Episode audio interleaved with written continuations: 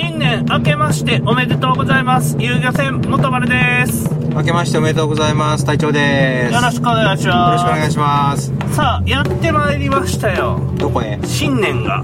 令和2年か。そうですね。はいはそして、このラジオ、同じ内容で撮り直しが3回目になっております。そ、その説は失礼いたしました。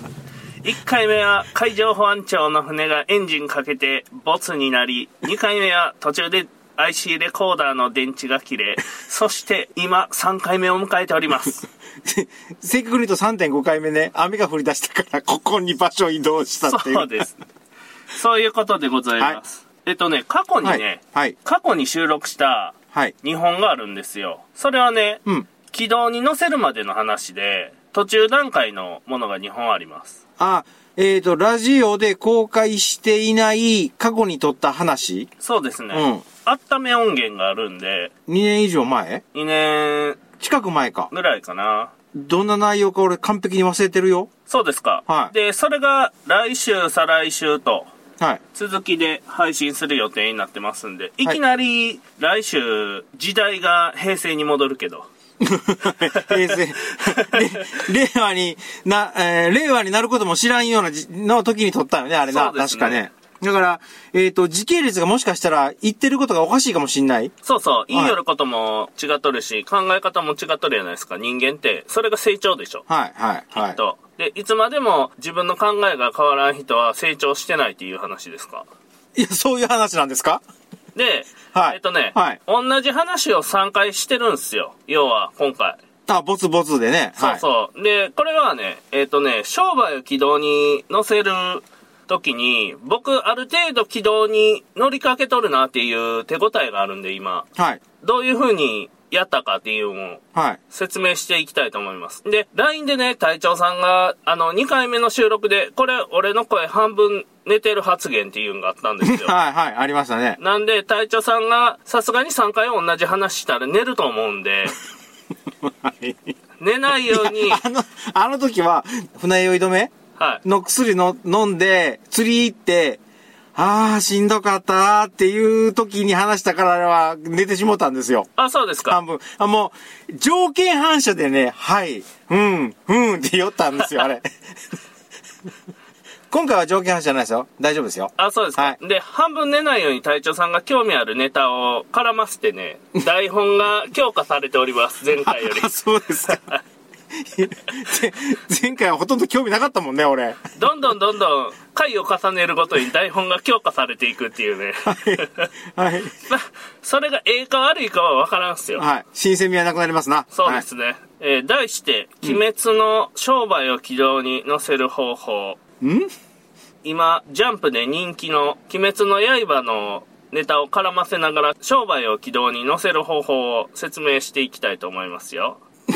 なかなかシナリオ凝ったね。あいや、凝ってないっすよ。あ、凝ってない。あの、うんちょっと、ちょっとなんか、ぶっ込むだけやけん。あ、はいはいはいはい。で、経産省の、うん。えーデータが出てます。はい。1年後に生き残るのは72%ぐらいですよと。新規開業した個人事業主は、でが抜けてますよ。そうそう、あの、それ。それそれ。シナリオ全然強化されてないやん。抜けとるやん。えっとね、うん10人に3人死にます。つまり、10人に3人廃業します。廃業、はい。で、3年で50%です。3年で50%、あー半分諦めるわけだ。そうですね。半分お亡くなりになると。うん。はい。で、5年で40%。40%、はい。やけん、この辺があれなんでしょうね。5年で 40%? はいご50%じゃない？5年で40%。5年で40%。は3年で50%。1年で72%いうん。が生き残るよと。あ、生き残る方ね。はい、はいはい、これはもう、鬼滅の刃で言うたら最終選別ですよね。うん、うん、うん、うん、うん、うん、うん。ちょっと、うん、例えがちょっと違うような気がせんでもないけど、うん。だけど、この最終選別に残った人しか生き残れないんですよ。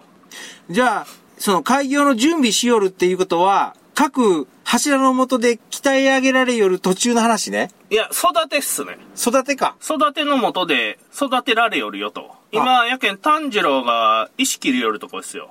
ああ、意識リオルとか。そうそうそうああ、でっかい石を。そうそう。はい、はい。やけん、運が良かったら、サビトが見えないね。そこで。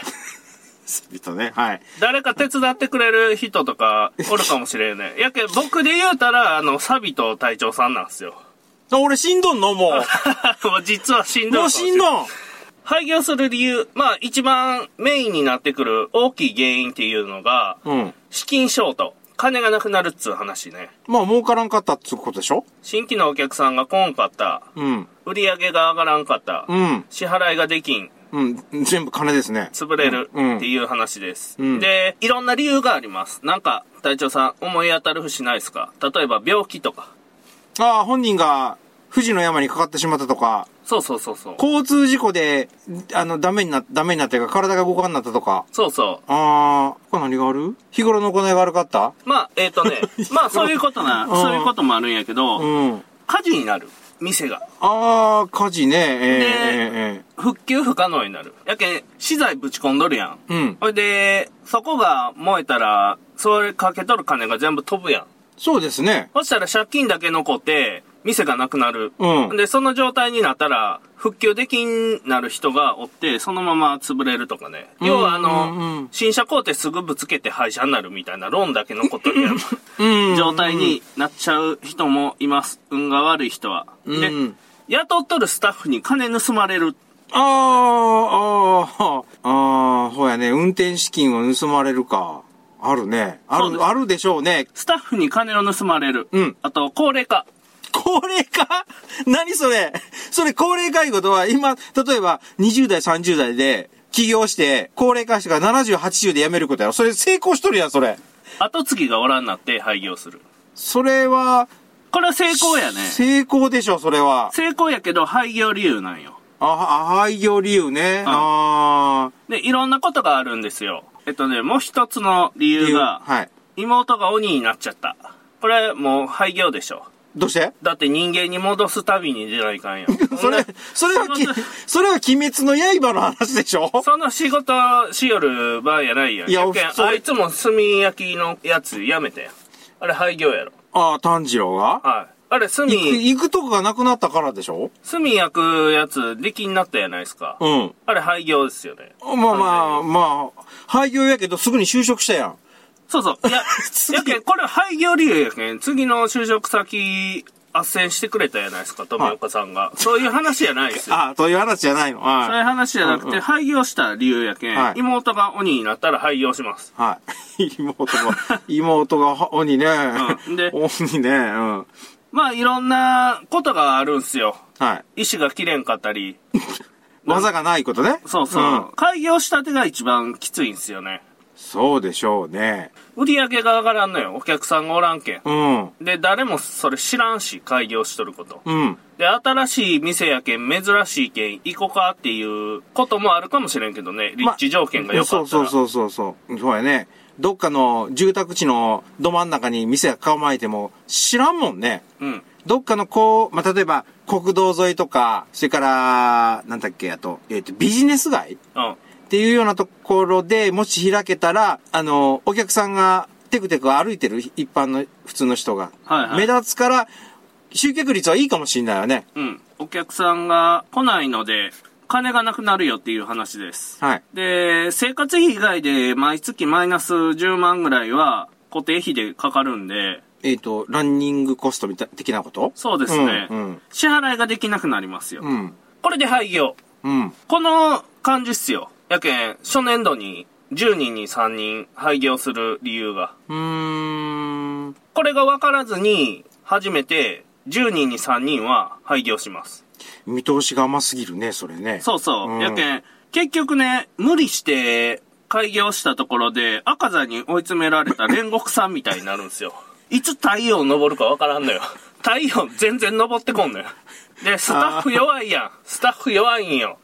スタッフ全然戦えんのよ。守りながら戦わないかんやん。うん、うん、うん。そしたら、自分だけ食らうやん。うん。そういう状況になって最後、力尽きてしまうよっていうんが、10人に3人ぐらいは、そこで。まあ、早めに潰しとった方が、再起可能やけどね。大体ね、うん借金1000万以上になってきたら、うん。自己破産が見えてくるんですよ。うーん。再起不可能やね。うん普通に考えたら、うん。うん。1000万ぐらいまでやったら頑張って返せる。えっ、と、まあい、いろんな条件があるとは思うけど、一人目やったら多分できるような気がする。うん。でも、嫁子おったら無理やね。嫁子おったら無理やね。鬼になった妹とかおっても多分無理やね。病院に通わさない関係？元に戻すために旅に出ないかんやないですか。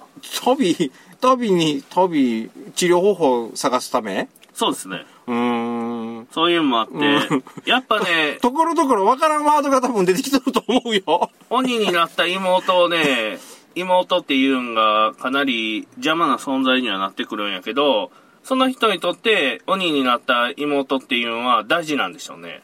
まあね、血族ですからね。唯一の親族でしょ？赤字になっても金があれば支払いできるんですよ。うん。これで生き残れます。つまり貯金が多い人は潰れませんよっていう話です。潰れにくいですよじゃないの？潰れにくいか。潰れんことはないと思やけん火事になっても、う。うん。復旧できたら廃業じゃないんですよ。あー、まあね。うん。なんとか。うん。で、私の場合は開業して、損益分岐点の駅の方に到達するまでに150万とかしました。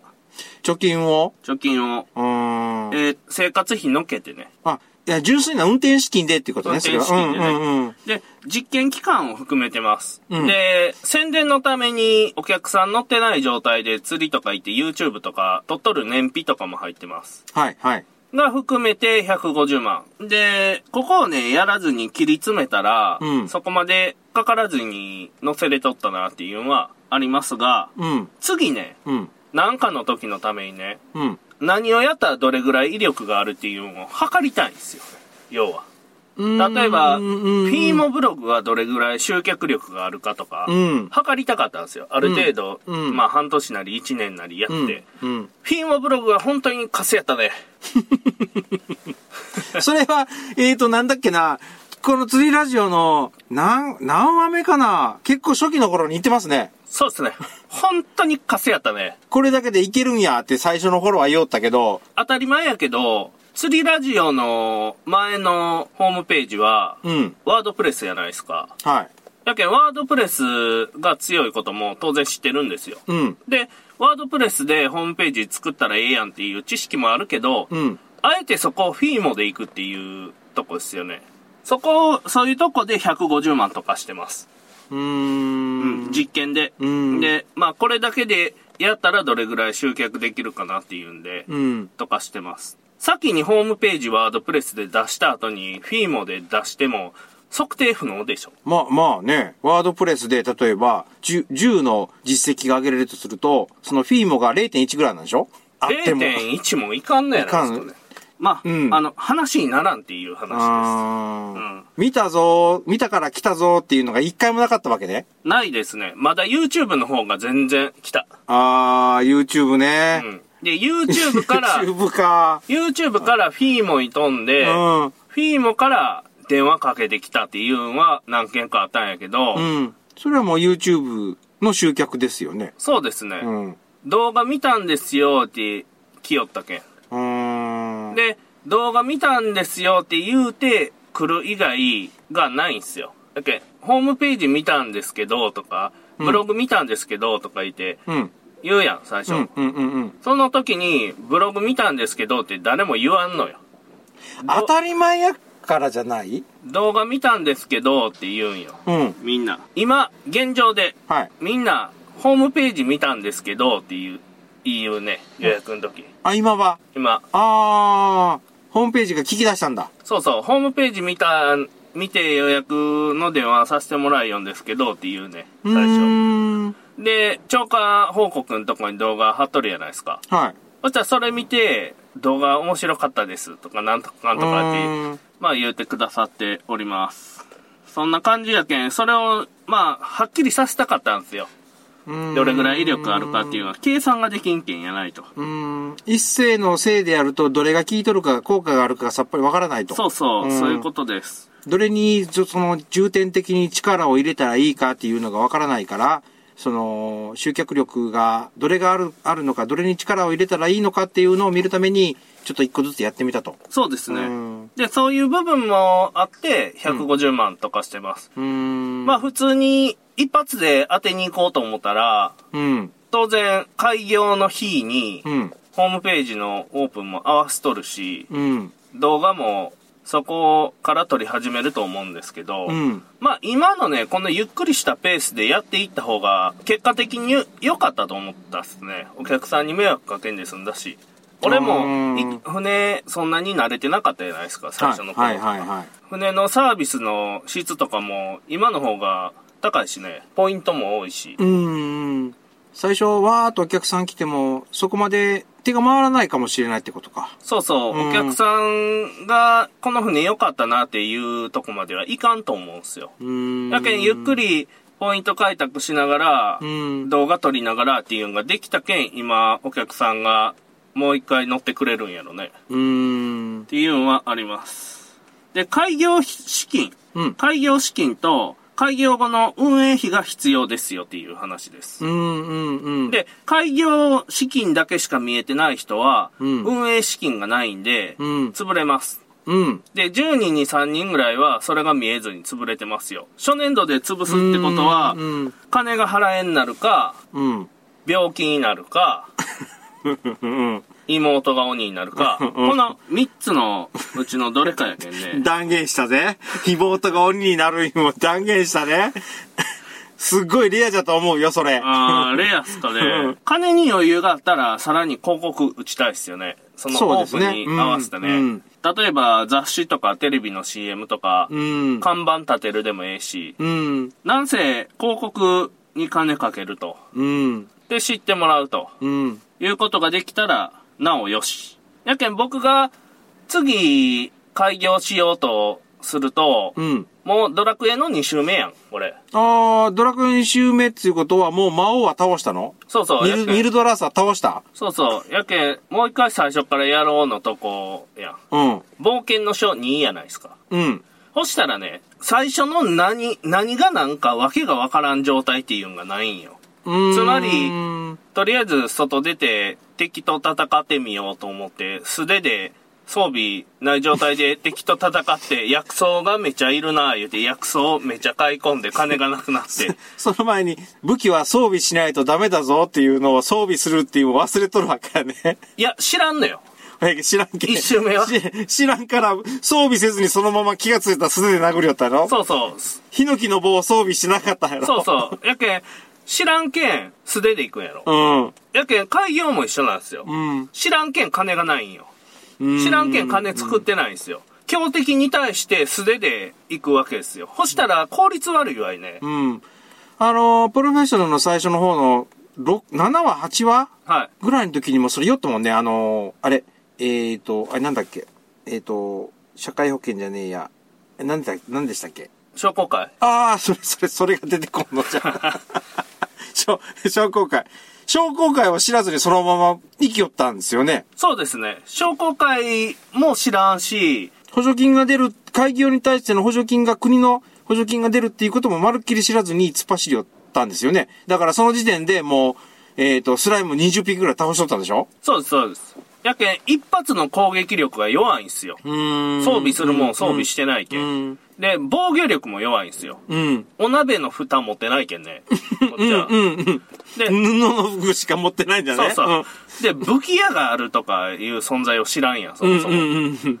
で、苦労すると。うん。うん。無意味な苦労するんよ。うんやけん、ちゃんと研いでない刀で鬼の首切るみたいな感じになるんよ。あ、今度は、ドラクエから鬼滅の話になったね。飛ぶね。飛ぶね。うん。切れないでしょ。うん。えーちゃんと研いでから鬼の首は切りましょうっていう話です。貯金は多いほどいいっすよね。うんで、金がなければすぐに潰れますよっていう話なんです。うん。週末企業でスタートすることで安定収入を得ながら会社を確実に育てていくんが、うん。スピードは遅いけど、潰れん方法でしょうね、一個の。うん。うん。そういう話なんです。はい。じゃあ、資金調達。これうんお金どうするんぜいう話です。うんもうとりあえず貯金が必要です。何するにしても。うん。うん。なんで、貯金は僕のやり方よ。はい。僕のやり方は貯金は全集中なんですよ。全集中の。全集中の貯金のやり方なんですよ。まず家が実家。うん、車はない。うん、結婚もしてない。うん、これがね、全集中なんですよ。で、タバコもやめた。うん。酒も飲ません。うんこれ全集中なんですよ。あ、違う、全集中はあれで、えっ、と、貯金に集中するだけのことね。集中したら、何の、何の略かと思った。集中したら鬼の首が切れるけん。で、無駄の、無駄な、えっ、と、金を貯めるために、いわゆる遊びの資金は全部やめると。生活レベルを落とすと。衣食住の、えっ、と、食住をとりあえず確保すると。そうですね。うん。今は別に制服あるんだろ、仕事場。あるある。うん、それ着とったらええやん。そうですね。どうにかなるで、それ。そうですね。うんまあ、ジャージよね。常に。ジャージね。うん。常にジャージいう話ですよ。小豆色のジャージ？いや、別にそれは色はええ何でもええけど、うん。それなんでオタクのジャージになるんですで、胸のところに、古川って書いとくんだろ。なんでもええんやけど、うんとりあえず、ここは金をかけんと、はい。いうことで、金は貯まります。うんで、生活レベル落とすんってやっぱ難しいんやなって思いましたよ。あのね、ああ、金た、貯め始めた頃ね。そうそう、うんいや、僕はできたんよ。うん。何の抵抗もなく車売って、うん原付に変えて、うん。その時住んどったマンション解約して、うん実家に戻って、うん。それで家賃を限界まで値切るっていうに何の抵抗もなくできたんすよ。明確な目標があったんで。お父さんお母さんは、家賃を絞られたんは抵抗したと思うよ。なんかいいよった。細かいこと。まあ、自分の子やけんしゃあないなっていうもあったんでしょうね。そうですね。うんで、他の人の話なんですけど、うん。今ね、開業しようとしとる人がおるんですよ、僕の身内に。リアルで、現在進行形？そうそう。はい僕はね、うん。話す機会があったけんね。うん。いや、車売れやっつう話したんよ。うん。いや、四国で車売ったらもう生活できないじゃないですか、とか言っていいよんよ。うん。なめんなと。うん。うん。全集中やと。うん。まあ、それでいこうか。はい。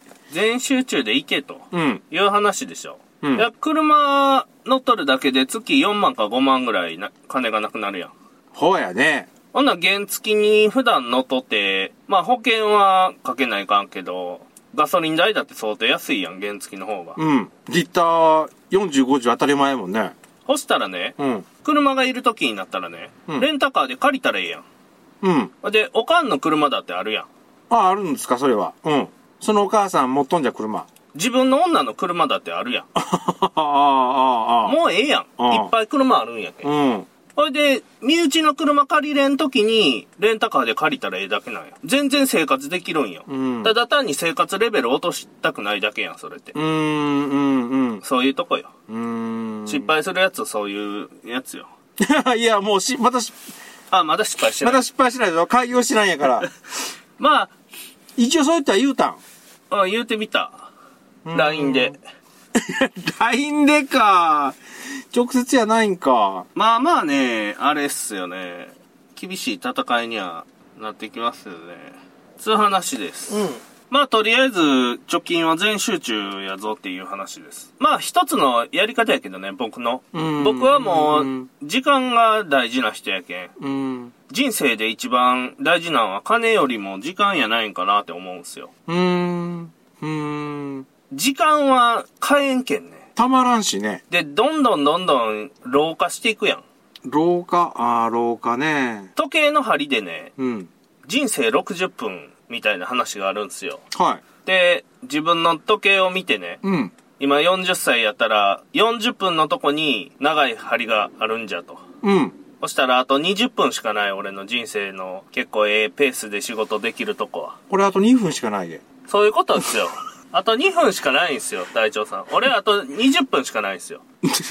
まあでも人生60年としたらいことね。そうそうあやけど隊長さんは第2のセカンドライフがあるやないですか。ーなんで、オーバータイム ?2 週目？2週目が。だって、いきなり今年金くれんやん。くれん。やけん、それなりにやらないかんやん、その後もうんなんか。。うん。60分っす。分、分。60分やったら、えー、60分と、あと5分は働きたいね。そうっすね。うんで、集客の仕方。はい。誰も僕のこと知らないんすよ。で、開、開業直後いうことね、それ。そうそう、うん知らせるためには金がかかるんですよ。うんうんうん。じゃあ、インターネットでホームページ作るよって言うた時でも、うん。いきなり、ホームページ作るのに金がかかるやん、そもそも。そうですね。じじゃあ自力で作るっていうんやったらまた話は別かもしんないけど。自力で作ってもええもんできんでしょ、素人がちょっとやったぐらいで。やっぱりね、プロ、のやり方でやらんかったらう、ん。全然ね、検索引っかかりません。これはう。んいややっぱりプロの人はその検索の引っかかり、引っかかるワードっていうか、やり方っていうのを知っとるわけね。そうそう、SEO 対策って言うんやけど、これはしっかりしてます。普通はプロに任すうん。が当たり前やと思う。うん。広告、宣伝、うん。新聞、雑誌、テレビとかよね。うん。そういうもん金がかかると。めちゃ金がかかると。かかりますでしょうね、それはね。そういうとこにお金かけてないと、新規のお客さんは来んですよっていう話です。うーん。新規のお客さんとりあえず呼びたいんやったら宣伝やと。うん、うん。いう話ですね。で、とりあえず開業してすぐの時ってお客さんがおらんので、うんとりあえず宣伝ガンガンいかんかったら、うん。全く来んやと。うん。これは私は身をもって体験しました。うん。やっぱね、貯金があと150万しかないとかになってきた。焦るね。うん。これホームページダメやったら次の一手どうしようかなとか言って考えた時に、うん。もうあと金がかかることしか残ってないんよね。うん。そしたら雑誌に広告出すとか、うん。テレビ CM とか、うん。金があるとこはできるけどね。うんあと150万か、これ、これで売り上げ上がらんかったら厳しいなっていう、やっぱ、ヒヤッとしてくるやん。100、あと150万しかなかったら。うん。やけど、僕的にはその、他の遊漁船がホームページぐらいまでしかやってないけん、うん。ホームページで集客できるなと思ったんよ。あ、そうやね。うん。だってよそがしてないんやけん。わざわざ広告出してないやん。うん。しかもあのー見たけど、なんかテンプレートのあるホームページはいはい。まあ、お金かかっとんかどうかわかんないけど、す全部、全部同じなんですよね。あれはね、釣りビジョンで取材させてくれたとこは3万でホームページ作りますよっていうのがあったんよ。ああ、あった？うん。今はないんやけど、うんうん。それをね、り未だに使うとる人が多いね。うーんやけん僕みたいに写真1枚に相当こだわっとるみたいなホームページは うん。ない。うーん。そういう話です。うん。集客には金がかかります。うん。で、これが一番お金にきつい開業したての時が一番お客さんがおらんのやけん、うん。その時にお金がかかります。うん。うん。うん。で、努力するやないですか。うん努力して当たり前やと思うんですよ。うん。その努力の仕方とかもね、できる人とできん人がおるやん。努力ができるタイプと努力ができん人っておると思うんですよ。うん。努力のその、ベクトルも違うと思うけど、人に言われてやることじゃないやん、開業って。自分でやりたくてやる努力やないですか。そうそうそうそうそう。やけんね、努力の仕方としては、うん。もう全部手抜いたら全部自分に変えてくるやないですか。うん。どういう自己管理の仕方するかやろね。うーん。やっぱしんどいけん、帰って寝たいとか、ちょっと酒飲みたいとか、いう日もあるんすよ。うん。そういう時にいかにサボらんかやろね。うーん。で、もう絶対自分の体が自然に動いてしまうっていう人もおると思うんですよ。例えば、うん。妹が鬼になって それを直さないか。うん。そうなったらもう、あの人、努力とかじゃないやん。もう、その一年で頑張りよるやん。うん。努力はしよるけど、自分のためになんとかっていう感じじゃないやろ。うん。だけん、ああなったらいいんやろね。そのじうん、努力が自然にできよる目標を見つけて、それ絶対達成したいっていう強い意志があるやないですか。うん。守りたいものがあるっていうのも、あの、原動力の一つかもしれないですね。やけど僕はね、うん釣りやりながら金もらえるんやったら最高やなって思いながらやるよりじゃないですか。はい、はい、はい、はい、はい。いいよったっすね。あ、これ放送には載ってないかもしれんけど、よったっすね。釣りもできて金ももらえたら最高やで、と思ってやりよるけん、うん。炭治郎と比べたら弱いんすよ、やっぱ。何が？動機が？意志が。もう身内が鬼になっとるとかやん、炭治郎は。うん、うん、うん。俺、釣りができて金ももらえたらええなって思うよりや。うん。そしたら、意志力が全然違うんすよ。やけ、うんそう炭治郎すごいんすよ。あのー、俺やったらあの、い石切れんと思うんよ。いや、いや、俺思うけど、カーン言って、いや、いや、多分な、ちょっと、ちょっとあの、か、刀折って、鱗滝さんに自分の骨も折られると思うんですよ。刀折ったらお前の骨折るけんのみたいな脅しじゃないですか。うん。僕はあんな、ね。カーンってやって、ポキッと折れたみたいな話になると思うんですよ。いや、俺、他の、これ割れそうな人おる、ちょっと知識貸してって言って話して、どっかからハンマーと、くさび持ってきて割るような気がする。あ、ほんとや。俺、ちょっと、、も、持っとる。これ持ってない。くさび持ってない？あるあるあるよって言って、じゃあちょっとそれくさびちょっと貸してや、ポンポン割れましたよって言ってやりそうな気する。僕、そっちなんすね。あのね、自分でイメージしとる自分とね、うん人がイメージする自分って違うんすよ。うん。やけん、刀で無理やったら、こっちの方法でやったらいけるんじゃないかっていうのを探すような気がする。あー、卑怯やね。卑怯やと思うよ。これがいかんのやったら、あの、大きなハンマー持ってきたら割れるんじゃないかとか。ほうやね。なんかそう言われたらそんなことしそうやわ。ここにダイナマイトがあるけん、ダイナマイトでやってみろか、言うて。いや、お前、わしは、鱗滝さんは綺麗って言うたけん、切らないかんのじゃっていう話にはなるけど、あ割ったけんええんじゃないんとか言って。ー、うん。と思った。そうですね。そうです。方法論が違うけどって。だからいろんな方法があるんでしょ？炭治郎は、妹をなんとか人間に戻すためっていう動機づけがあって、で、そのために邁進しているであって、古川さんは、釣りができて、しかも金儲けができる。よしこれは、これは俺の転職じゃって言うて邁進しとんでしょ？そうです。うん。やけ、ベクトルがちょっと違うと思うんよ。確かにね、比べるべきところが違うんかもしれんけどね。お互い努力しとるでしょそ努れ力はし,、うん。しとるやないですか。で、それに、ほとんどの自分の時間を費やしとるでしょう。うん。まあそういうとこなんでしょうね。で、やりよったらね、苦痛に耐えてやりよるやないですか。はそしたらね、だんだん、だんだん麻痺してくるんですよ。なんかい。、苦痛が？そうそう、だるさが次の日に残ってだるいな、疲れが次の日に残ってだるいなとか、うん。あるやないですか。うんそんなんもね、だんだん慣れてきたら思わんなってくるんですよ。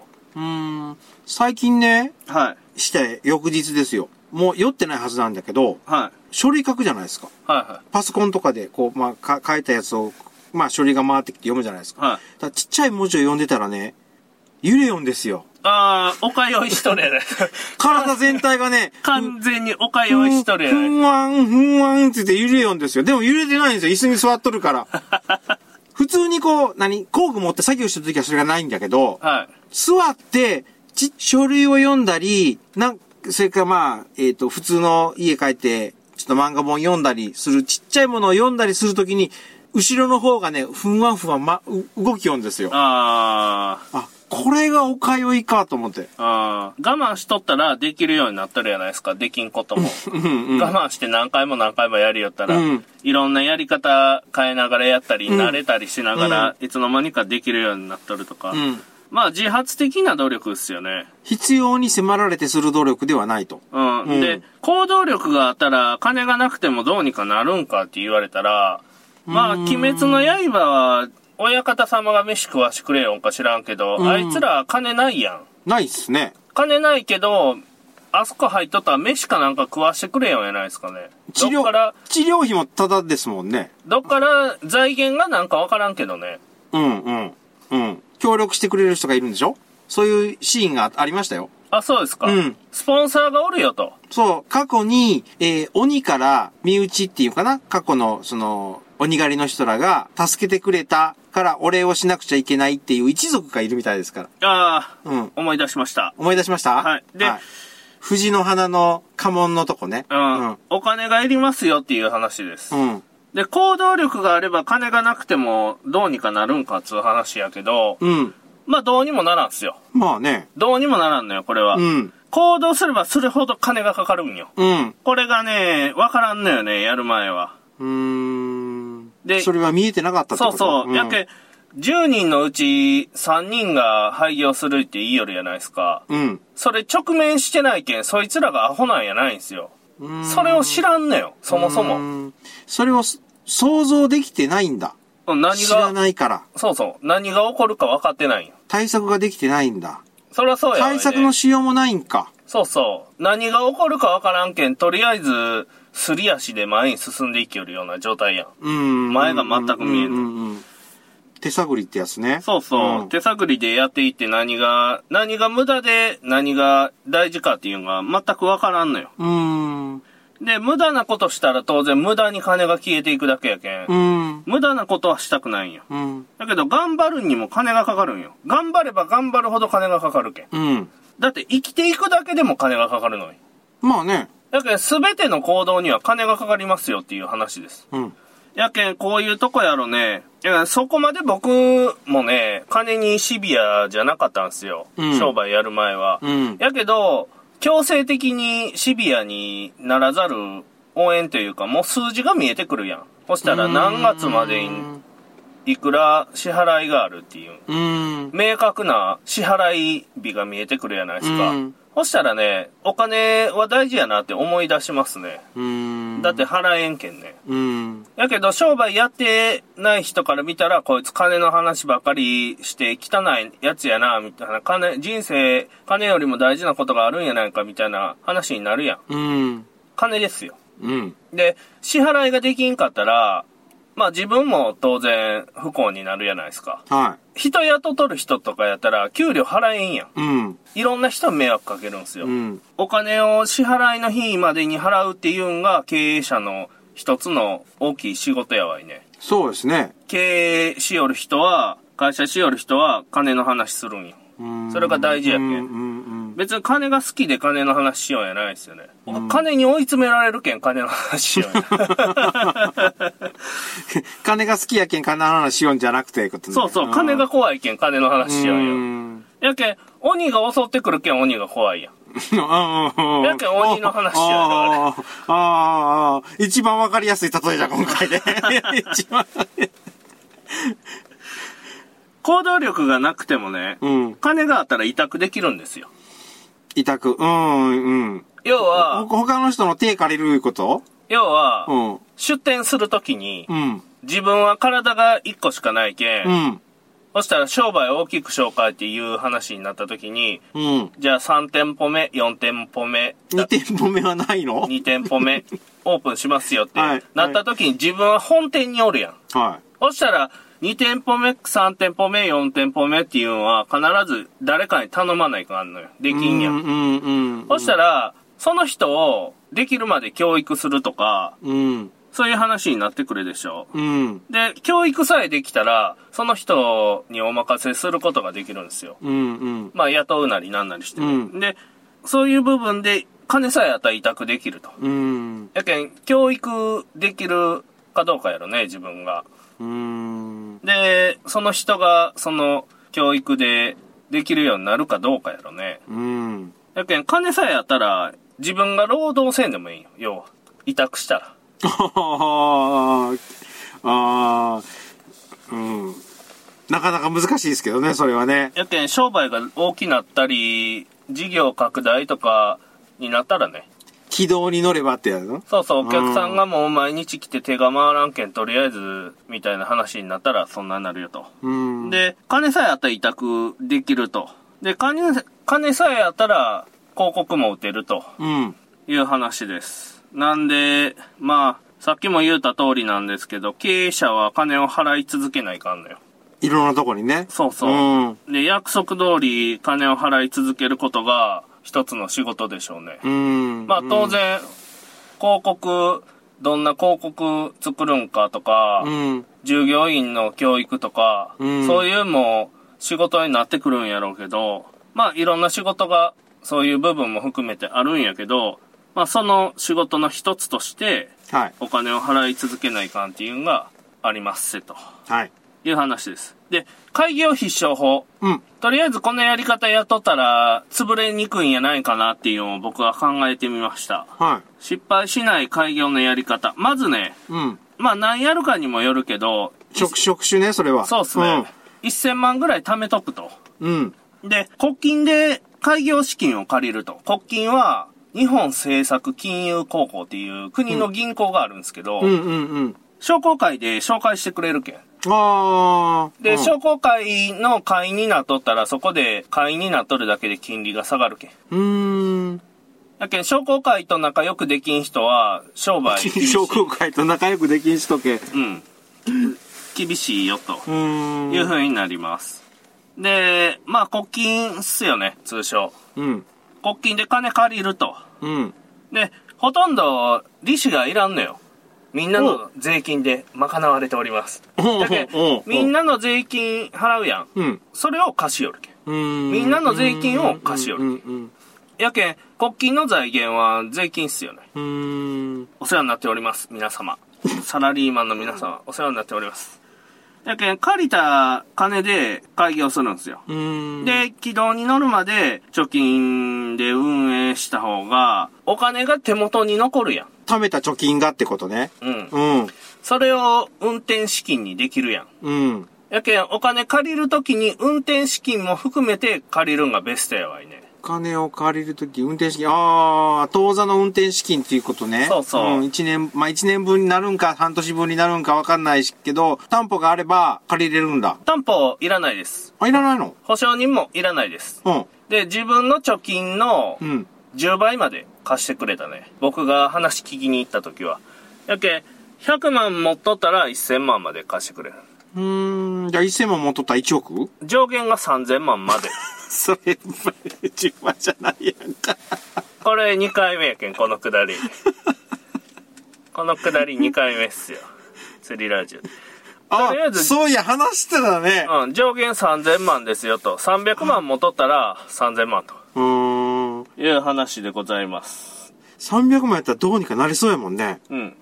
で、僕の場合はね、うん。3年やって、ダメやったらもうそこで潰そうとも思ってました。あ、開業後3年で？そうそう。うんうんで、そこまで生き残れる資金として僕はお金を貯めました。うんうんうん。とりあえず仕事辞めても無理せんかったら3年は生き延びれるなっていう額の設定やったんよ。うーん。ほいで、もし仕事をやりながらとか、うんもし仕事辞めてとかになったら YouTube とかもお客さんが乗っとる時だけとか、うん。お客さんが来てない時とか船出して取りに行きよったじゃないですか。はいはいあんなんはね、できんかったね。うーん。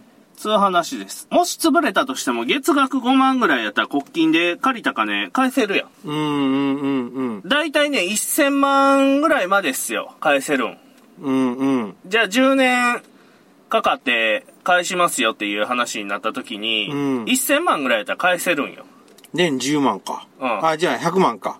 年100万。うん。これぐらいやったら返せるんよ。なんとか。うん。うんやけど、それ以上になってきたら自己破産が見えてきますよっていう、さっき言うた通り。うんうんまあそこら辺やろね。で、最も危険な開業方法。うん。お、お、お。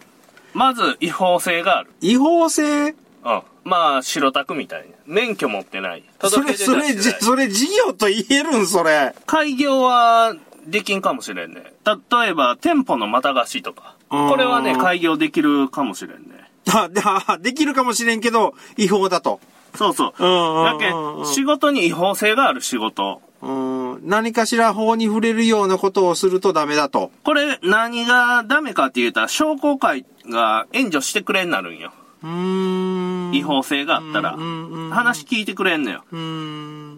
で、国金とかは、国の信用がないといかんけん、税金払ってないと貸してくれんわよね。うんうんうん。酔ったっすね。うん初期の、初期の頃に酔ったっすね。そうそう、そういうとこやろね。僕は審査一回通っとるけんね。うんうん。えそういうとこで、あの、援助がないと。うん。国からの支援がない状態で戦うんは、うん。しんどいぜとうん。いう話です。うん。で、さらに金がなかったらいかんわいね。うん。例えば来月の支払いができんとか、あうと、ん。もうかき集めても3万しかないとか、2万しかないとかになったら、そしたらもう金借りるしかないやん。そしたら違法性があったら国金で金も借りれんし、うん。そしたら銀行でビジネスローン組むんか言ったら、金氷で借りるやないですか。うん。そしたら返済の目処が立たんなるんよ。ほいで、どんどんどんどん雪だるま式に増えていかいね。うん。借金だけ。うん。で、借りて次の月から返さないかんけんね。ほうよね。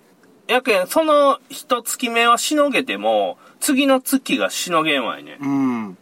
で、借金を残して倒産するよと。それが一番良くないやん。うん。で、潰すんも金がかかるんですよ。うん、うん、うん。やけん、店舗を元の状態に戻すとか、うん。夜逃げみたいなやめ方したら別やけどよ。うん。潰す時に金もかかると。うん。で、まずこの借金とかお金から逃げたら厳しいなってくるんですよね。どこにも行けんすよね。本当に夜逃げなんかいって言ったら、住所も抜かないかんし、うん。どうもならんすよね。どうにもなうん。まあなんか、方法あるんだろうとは思うけど、い。居抜き物件とかほとんどそ夜逃げっすからね。ああ、そ、そうらしいですね。うん。やけん突然おらんなると。うん。で、引っ越し業者、とりあえずガムテープで、どこの引っ越し業者かわからんように名前隠してくれとか言ってね。うん、うん、うん。それで全部荷物詰め込んで、うん。夜に来てね、うん。仕事して、うん。人目につかん時間にやって、うん。それで逃げるいうんが定番の夜逃げ方法でございます。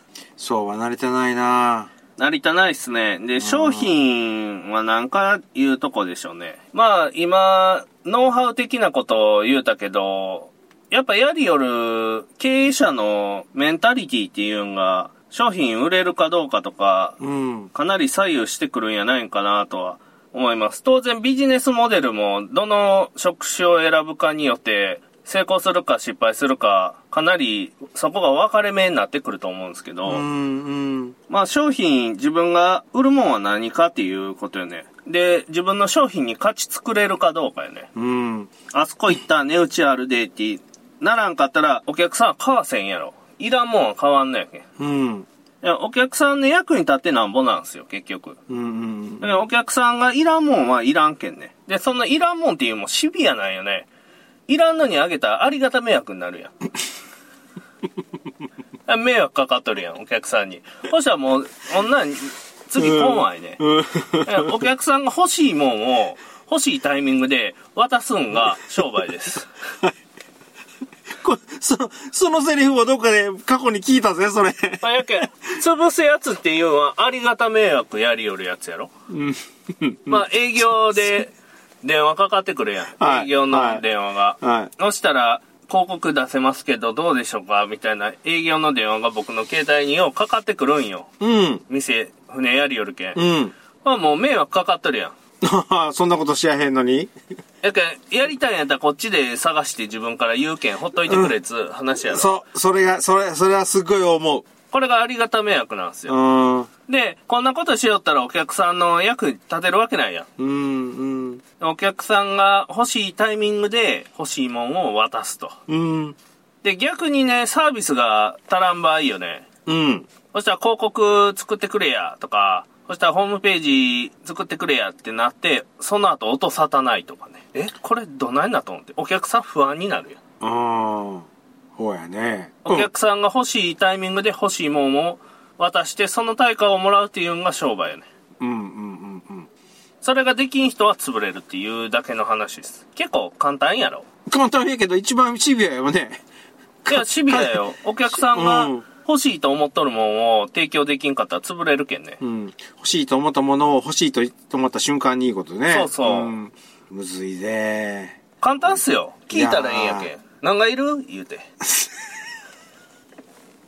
どうする？